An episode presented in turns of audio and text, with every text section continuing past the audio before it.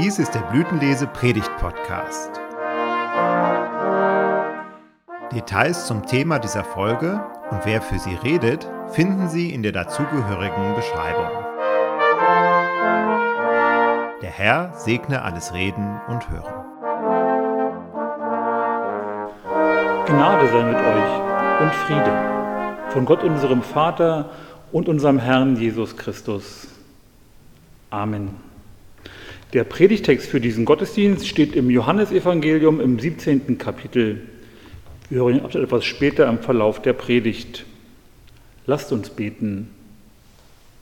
Herr, segne uns im Reden und Hören. Amen. Diese Zeiten sind für uns verwirrend. In diesen Tagen stellt uns die Welt und das Leben vor mehr Herausforderungen und Fragen, als wir uns wünschen. Das sind die Fragen unseres eigenen Lebens. Wie bewältige ich den Alltag? Wie komme ich mit meiner Familie, meinen Freunden und meinen Nachbarn zurecht? Wie schaffe ich die Arbeit, die vor mir liegt und zu tun ist? Aber auch die Fragen dieser Zeit sind so bedrängend.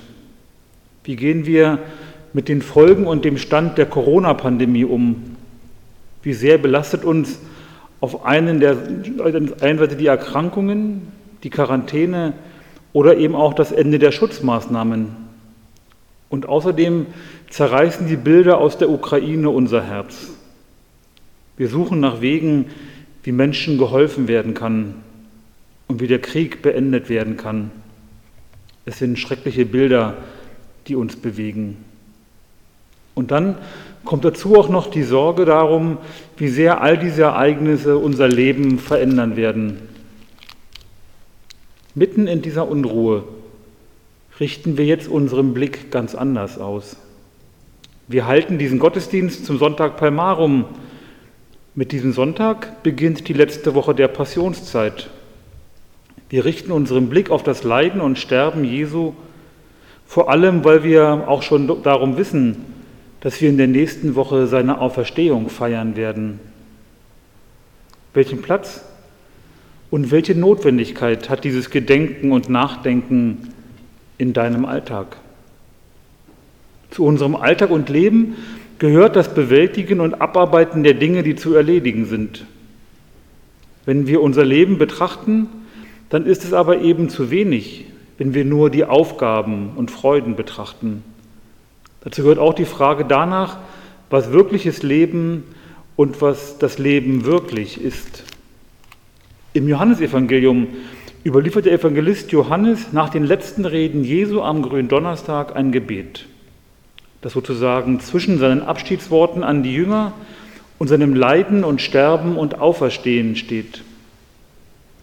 Als Abschnitt aus der Heiligen Schrift für diesen Predigtext, für diese Predigt hören wir den Abschnitt aus dem 17. Kapitel des Johannesevangeliums.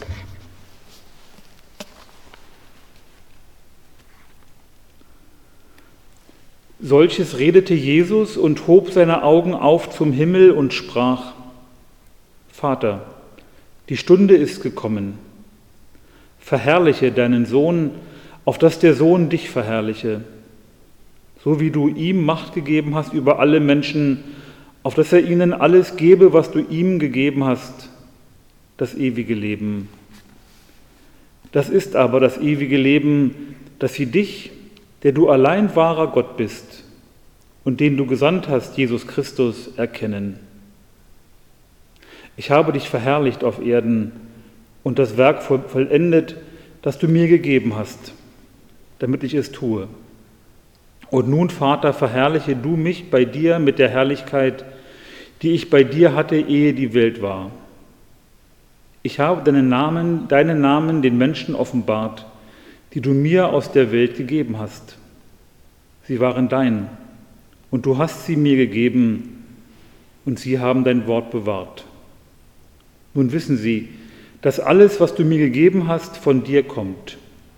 Denn die Worte, die du mir gegeben hast, habe ich ihnen gegeben, und sie haben sie angenommen und wahrhaftig erkannt, dass ich von dir ausgegangen bin und sie glauben, dass du mich gesandt hast. Der Herr segne sein Wort an unseren Herzen. Amen. Ich höre diesen Abschnitt und frage mich, was das eigentlich ist, dieses Verherrlichen. Gott soll verherrlicht werden, Jesus soll verherrlicht werden. Verherrlichen ist ja kein Wort aus unserer Alltagssprache. Aber das Johannesevangelium ist wohl nur zu verstehen, wenn man dieses Wort entschlüsselt. Und dieses Wort ist dem Evangelisten Johannes wohl wichtig. Denn ganz zu Beginn, schon im ersten Kapitel ist davon die Rede. Und das Wort ward Fleisch und wohnte unter uns, und wir sahen seine Herrlichkeit. Eine Herrlichkeit, als des eingeborenen Sohnes vom Vater voller Gnade und Wahrheit. Das ist Mitte und Grund unseres Glaubens, die Herrlichkeit Gottes zu sehen und zu entdecken, dass diese Herrlichkeit Gottes zu uns Menschen gekommen ist. Das macht diesen Begriff aber wohl auch nicht einfacher. Was findest du eigentlich herrlich? Ich lehne mich kurz zurück und schließe die Augen. Mir kommen Bilder vom Urlaub am Meer in den Sinn oder in den Bergen. Ein wunderbar gedeckter Tisch für ein Fest mit liebevoller Dekoration, ein Kuchen, vielleicht ein Erdbeerkuchen oder eine zu dem entsprechenden Anlass liebevoll dekorierte Torte mit Kerzen und Verzierungen aus Marzipan und Zuckerguss. Herrlich, wenn einen ein Musikstück innerlich erreicht hat, zu Tränen gerührt, zur Ruhe gebracht oder Kraft geschenkt. Es ist herrlich, wenn jemand von Freude erfüllt ist, so dass einem die Freudentränen in den Augen stehen weil etwas Gutes geschehen ist, eine Not abgewendet, ein Traum sich erfüllt hat, einen das Glück durchströmt. Wenn das Herrlichkeit ist, wie wunderbar ist es dann, wenn wir entdecken können, dass Menschen Gottes Herrlichkeit entdecken und gesehen haben. Das ist das Zeugnis des Johannesevangeliums. Wenn du Jesus kennst, kannst du in ihm entdecken, wie Gott ist. Aber was soll uns das eigentlich helfen in Zeiten, in denen Menschen umkommen, weil Krieg ist und sie flüchten müssen?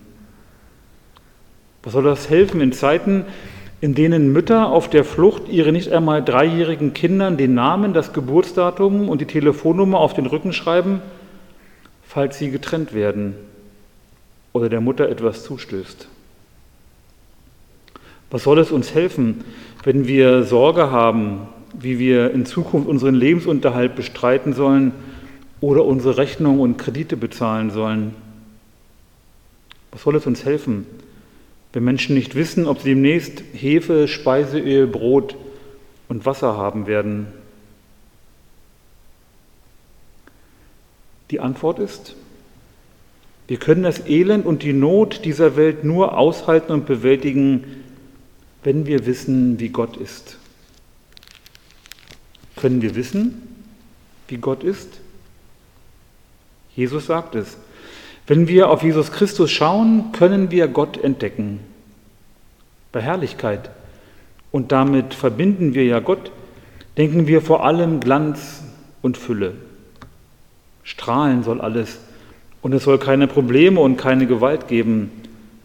Das Wunder des Glaubens ist doch aber gerade, dass wir unser Bild von Gott nicht durch unsere Wünsche gewinnen. Das Wunder unseres Glaubens ist, dass wir Gott durch Jesus Christus und an ihm erkennen können.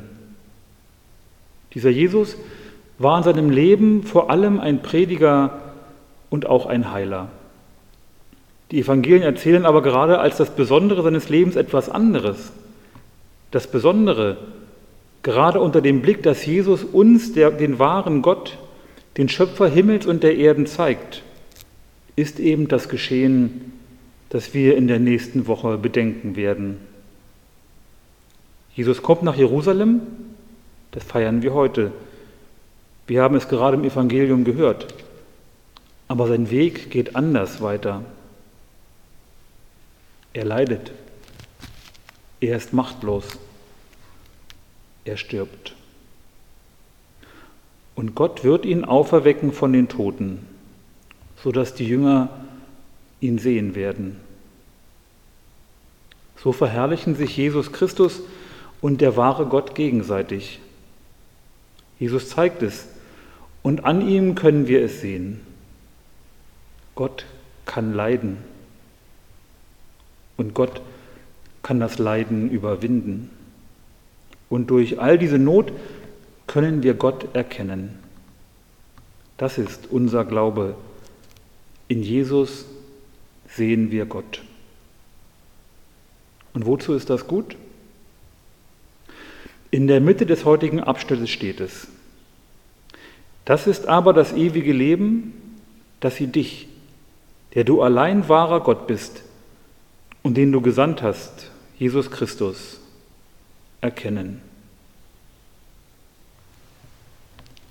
Was nützt uns dieses ewige Leben, das wir in dem wahren Gott durch Jesus Christus erkennen können? Der Begriff ewiges Leben hat ja nicht nur eine zeitliche Dimension und nicht nur eine zeitliche Bedeutung. Das Leben, wie wir es menschlich, natürlich erleben und verstehen, will vor allem bewahrt und ausgekostet werden. Und es ist immerzu bedroht. In dieses unser alltägliches Leben hinein, das Geschenk des ewigen Lebens zu bekommen, das verändert uns. Da ist die Bedrohung, die Not, die Überforderung noch nicht verschwunden. Das ist es aber auch nicht, wovon Jesus spricht. In Gott geborgen zu sein, gibt uns eine andere Dimension.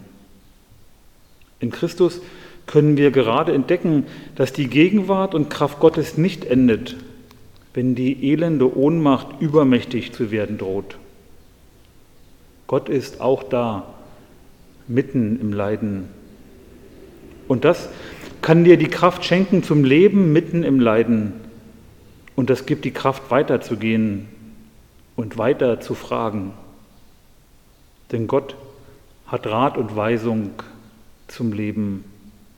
In Jesus Christus, in seinem Leben und seinem Reden weist er uns diesen Weg. Für jeden Tag neu auf die Worte Jesu im Johannesevangelium, in denen er sagt, ich bin, antwortet ein Lied so, du bist der Weg und die Wahrheit und das Leben. Wer dir Vertrauen schenkt, für den bist du das Licht. Du willst ihn leiten und ihm wahres Leben geben, ewiges Leben, wie dein Wort es verspricht. Das dürfen wir glauben und leben. Amen. Und der Friede Gottes, welcher höher ist als alle Vernunft, bewahre eure Herzen und Sinne in Christus Jesus. Amen.